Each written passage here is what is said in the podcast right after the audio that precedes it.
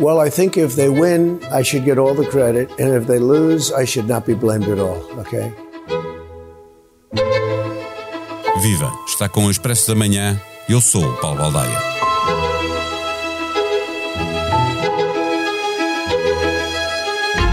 Terça-feira, 15 de novembro de 2022, Donald Trump anuncia a entrada na corrida à Casa Branca, eleição marcada para 2024. Jason Miller, assessor sénior do ex-presidente dos Estados Unidos, garante que haverá profissionalismo e sobriedade neste regresso oficial.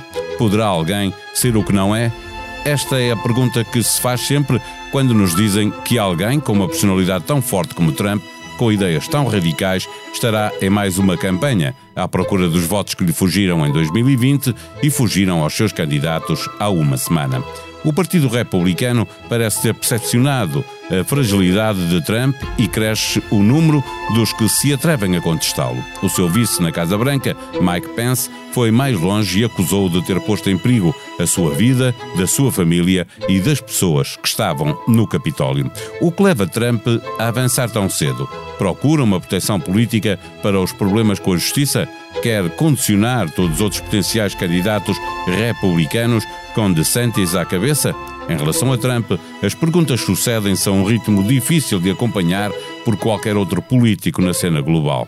Procuramos respostas numa conversa com Germano Almeida, jornalista com vários livros publicados sobre as presidenciais norte-americanas, comentador da SIC. O Expresso da Manhã tem o patrocínio do BPI. Eleito o melhor private banking em Portugal em 2022 pelas revistas PWM e The Banker nos Global Private Banking Awards. Este prémio é da exclusiva responsabilidade da entidade que o atribuiu. Banco BPI SA, registado junto do Banco de Portugal sob o número 10. Viva uh, Germano Almeida. O anúncio da candidatura de Donald Trump às primárias republicanas de 2024 é o segredo mais mal guardado da América? Mesmo muito mal guardado. Trump foi apanhado na curva, uh, estava à espera de uma grande vitória nas intercalares que não aconteceu e estava à espera de mais, estava à espera não só de uma grande vantagem republicana, como uh, da confirmação de que a via dos seus candidatos trampistas era, uh, tinha sido a chave para isso. Nada disso aconteceu. Não só os republicanos não tiveram uma vitória, perderam o Senado e à hora que estamos a falar possivelmente irão, perder, irão, irão, ganhar a Câmara dos Representantes por muito pouco, mas ainda não é impossível que nem a Câmara dos Representantes eh, ganhem. Mas, sobretudo, o que sai destas intercalares é, além de um grande resultado para o partido uh, do poder, o que não era esperado, uh, é o facto de o que ganhou nos republicanos foi uh, algo que Donald Trump não queria, que era Ron DeSantis. Pois a questão é essa: é que há uma semana Trump foi, como estavas a dizer, o, maior derrotado. E DeSantis obteve a vitória republicana mais saborosa, surpreendente pela dimensão, não. Já se esperava que ele ganhasse, obviamente. governador na Flórida, as primárias deixaram de ser um passeio para Trump deixaram de ser um passeio para Trump. Eu vou dizer mais, acho que neste momento não é o mais provável que Trump seja candidato, mas com o Partido Republicano nos últimos anos eh, eh, é melhor não, não, não tomar isso como certo ou nada como certo. Ou seja, a, a notícia da morte política de Donald Trump já foi dada demasiadas vezes e assistimos nestes anos, eh, antes de ser presidente, durante o ser presidente e mesmo depois da saída da Casa Branca, a situações que aos nossos olhos achávamos que era o fim, que não havia maneira de sobreviver política e até social uh, e Trump resistiu a tudo. Qual é aqui a diferença? A diferença é que a lógica da resistência de Trump no Partido Republicano era uma lógica uh, até, uh, enfim, instrumental do trunfo eleitoral que Trump parecia representar. Ora, eleição atrás, após eleição, isso vai-se desmontando. Ou seja, Trump foi eleito presidente e, portanto, teve muito mérito nisso e de forma legítima, mas com menos 4 milhões de votos eh, contra Hillary Clinton. Menos votos. Em 18, eh, eh, uma grande derrota nas intercalares, sobretudo na Câmara dos Representantes. No Senado, os republicanos mantiveram o Senado, mas com muito menos votos que os democratas. Em 20 uh, perdeu a, a, a reeleição uh, e, e, no último século só, só três presidentes perderam a reeleição, ele, Bush pai e Carter, uh, e, e, também para o Congresso os, os republicanos tiveram as duas câmaras do Congresso. E agora isto, ou seja, parece que Donald Trump não é assim um trunfo tão grande para os republicanos. Mas tu achas que ele não é favorito, olhando, por exemplo, para o que aconteceu nas primárias agora para, para o Congresso e para estaduais?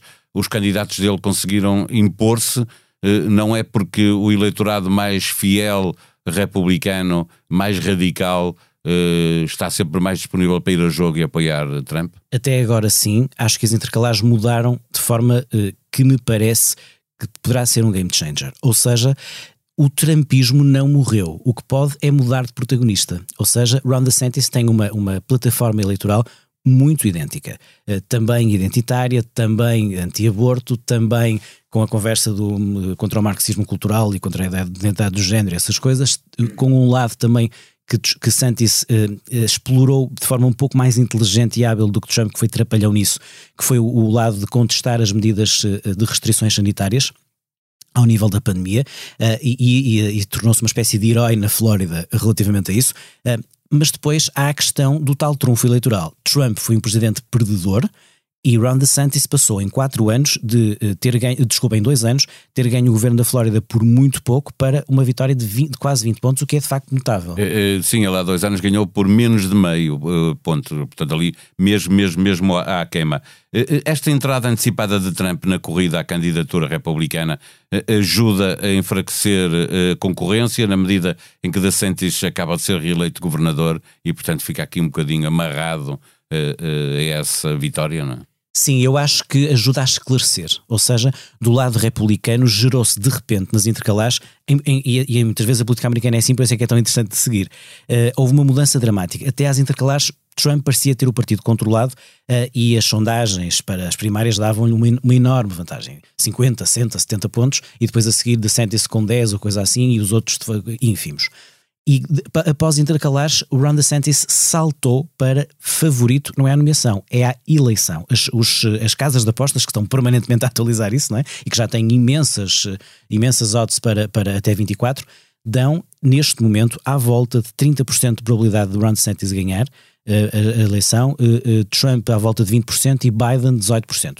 Um, isso é neste momento, enfim, vale o que vale, não vale nada, mas é apenas uma indicação. O que me parece, eh, Paulo, é que depois das intercalares há duas coisas. Uma, do lado republicano fica Trump versus DeSantis, se se confirmar que Trump avança dentro deste estilo. Uh, e o que é curioso, não, não é curioso, é uma coisa mesmo muito negativa, porque um, um partido crucial para o bipartidarismo uh, uh, uh, americano está neste momento com dois elementos muito fortes de uma ala muito extremada, muito à direita e nada moderado. Ou seja, o partido Por isso dizias que o trumpismo não morreu, não é? Pode, pode ser feito sem Donald Trump, mas, mas ficou lá no Partido Republicano. Uma coisa muito, muito especial, muito específica sobre isso para percebermos. Eh, não é só ter havido candidato, muitos candidatos trampistas, não ganharam tantos como se imaginava, mas alguns ganharam. Não é só isso. É que, eh, só para termos uma ideia, eh, crucial na eleição para o Senado nos democratas foi a Pensilvânia, como sabes, em que Fetterman, que por acaso era apoiado por Sanders, mas que e no, e no Partido Democrata isso não foi um problema, o que é normal, estão no poder, um, abateu o Dr. Ross, que era um candidato de Trump. Porquê que houve essa eleição? Houve essa eleição porque, porque uh, o senador Pat Toomey da Pensilvânia, republicano, optou por não, uh, por não se recandidatar. Quem era Pat Toomey? Foi dos poucos senadores republicanos que admitiram nos dois impeachments, admitiram votar pelo impeachment do Trump. Acabou, acabou por não o fazer, mas até à última admitiu. Morreu no seu partido. Rob Portman, do Ohio, a mesma coisa. Neste caso, no Ohio ganhou um republicano, J.D. Vance. O que é que isto significa? Os candidatos moderados acabaram no Partido Republicano. Já toda, toda, a gente dá o exemplo da Liz Cheney, mas não é o único caso, uh, acabaram. Um, e portanto, uh, e, e, é por isso que, que perante o falhanço de, de, Trump, rapidamente, tão rapidamente emerge uh, uh, Ron DeSantis. Estamos a falar das pessoas, mas já não da plataforma política. Eh, estávamos a falar da pressa com que Trump entra nesta corrida. Eh, pode servir eh, para ajudar a enfrentar a justiça, por um lado também. Ele tem problemas, fica aqui com uma capa política que o pode ajudar com os problemas que tem com a justiça. Ele sempre os manteve, mesmo quando era presidente, mas sobretudo desde que saiu da Casa Branca. Uh, acho que uh, alguma proteção que poderia ter pelo facto de ser provável que pudesse voltar à Casa Branca, ou pelo menos fosse nomeado, ela vai reduzindo. E depois há o car temos que explicar uh, que há nesse sentido duas coisas, não é? Há, há, há, investigações a correr no âmbito, a nível judicial, em que, por exemplo, a Procuradora de Nova Iorque, relativamente a todos os negócios da família Trump, de Trump, uh, enfim, de tudo isso, e depois há em concreto a parte uh, do, que, do que está a acontecer no, no, Congresso, relativamente, nomeadamente ao 6 de janeiro de 2021. E também os documentos que ele levou para, para casa, não é? E os documentos que levou para casa que estão, que estão, que estão a, a ser investigados dos dois lados, digamos assim. Sobre isso, muito ainda poderá haver a esclarecer. Naturalmente, que se os republicanos tomarem campos natantes, o que ainda não é certo, eh, pode cair, eh, pode cair, pode perder força a nível de, do, do Congresso essas investigações, mas os republicanos ganham por tão pouco que não me parece que comecem já por aí. Eh, os republicanos estão, neste momento, com, completamente baralhados sobre como fazer e à espera do que poderá acontecer.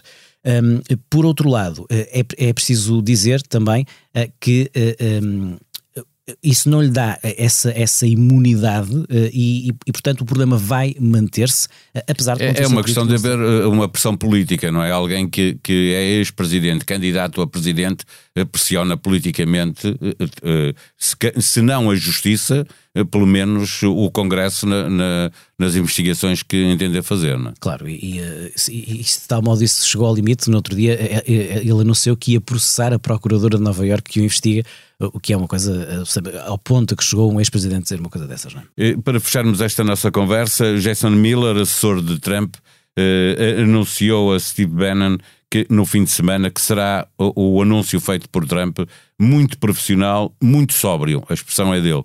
Eh, pergunto se será possível esperar um Trump menos radical, menos dado ao espetáculo, procurando alargar ao centro, ou, ou o Trump pode existir fora do radicalismo da sua base de apoio? Isso é possível? Acho que não pode. Acho que não pode. Até pode nesse dia, até, até pode nesse, nesse anúncio ser assim.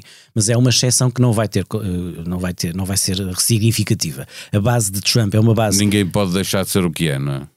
Completamente, não é? E, e, e, não só, eh, a base de Trump é, é uma base que, eh, se quis deixar uh, levar pela Big Lie, e, e, não só se quis deixar levar pela Big Lie, podia ser uma, uma mera opção pessoal de voto, mas como arrastou a nível estadual e, até federal a uh, situações absolutamente não só lamentáveis, mas chegam a ser ridículas e, danosas para o Estado americano, de se gastar muito dinheiro em processos pífios, de, sem base nenhuma, em recursos sobre recursos, em investigações sobre investigações a nível estadual também relativamente a recontagens que até há pouco tempo se continuaram a fazer em estados que Biden ganhou claramente e em que não há qualquer uh, sinal. Mas para fechar, permite-me só dizer-te, uh, eh, um, eh, do lado do Partido Democrata, o que me parece que as intercalares mostraram foi o seguinte: até às intercalares, Biden, como presidente pouco popular, ainda por cima com o problema da idade, tinha uma questão de grande parte do partido achar que não devia ser ele. Perante o excelente resultado que tem, passou a estar, na minha opinião, a bola do lado dele. Se ele quiser e se afirmar claramente que acha que está em condições de o ser, não parece que, ha, que haja sequer a questão. Ele deixou esse anúncio para janeiro, depois de uma conversa com a família. Para ele, o melhor candidato para Biden eh, seria Trump novamente? Ah, não tenho qualquer dúvida, Paulo. Não tenho qualquer dúvida. Eh, até afirmo, eh, com o risco que a política americana sempre tem, depois das intercalares, se as eleições presidenciais fossem hoje entre Biden e Trump, Biden ganhava com facilidade, com maior folga do que ganhou em 20. Mas se as eleições presidenciais fossem hoje entre Biden e Ron DeSantis, já não sei. Isto porquê? Até porque há o efeito de novidade que é sempre muito importante. Há o é? efeito de novidade e depois há outra coisa, que é uh, o, o, o, grande trunfo eleitoral para a reeleição de Biden chama-se rejeição de Donald Trump. Na, na, dividida política americana e sociedade americana, que esta eleição voltou a mostrar, então as duas câmaras quase 50-50, é incrível, não é? Uh, o único ponto que é muito estruturante e que é sempre sólido e consolidado é que uma maioria de 50 e muitos, perto de 60% americanos, rejeitam Trump e dizem que ele não deve voltar à Casa Branca. E na Flórida eh, eh, a taxa de desemprego é de 2%, a economia conta sempre nas eleições presidenciais, não é? Sem dúvida, e a Flórida, que foi, enfim, que foi, que foi em 2000, não é? Eh, e que foi sempre um estado fundamental nos estados swing, o mapa eleitoral mudou, a Flórida passou para sólido republicano, Uh, tal como o Ohio, não tão sólido, mas também, mas por exemplo, a Geórgia uh, e o Arizona, que eram completamente republicanos, a partir de 20 passam a, a, a tendencialmente democratas, com a vitória de Biden em 20 e com os, as vitórias do Senado que se confirmaram agora. É uma América diferente e que mostra também meio mapa eleitoral diferente, e é isso também que torna esse país muito especial. É um país em constante movimento, em que aquilo que pareciam supostas certezas passam a ser surpresas que, nos, que, que não só nos apanham de, de, de desprevenidos, como nos obrigam a permanentemente tentar compreender aquele país fantástico. Cultura, política, economia, sociedade e humor. Os melhores debates e conversas da atualidade estão no Expresso e na SIC. Encontra-os também na aplicação de podcast que tem no seu telemóvel ou computador, onde os pode comentar e avaliar, ajudando-nos a fazer melhor o que fazemos para si. Sugestões para ouvir neste dia: As mulheres não existem Por que casar quando casar não está na moda? Madalena Taman tem 27 anos e é uma das muitas vozes do conjunto Cucamonga, conhecido pelo hit Tô na Moda. Em conversa com Carla Quevedo e Matilde Torres Pereira, a cantora, editora literária, cozinheira de ramen, fala da sua vida entre ensaios, gatos, livros e concertos. No Alta Definição desta semana, Daniel Oliveira recebe a fadista Ana Moura para mais uma conversa intimista. Ana Moura fala da morte prematura do irmão num acidente de viação e da maternidade que a tornou numa lioa invencível. A sonoplastia deste episódio foi de João Martins. Tenham um bom dia, nós vamos voltar amanhã. Até lá.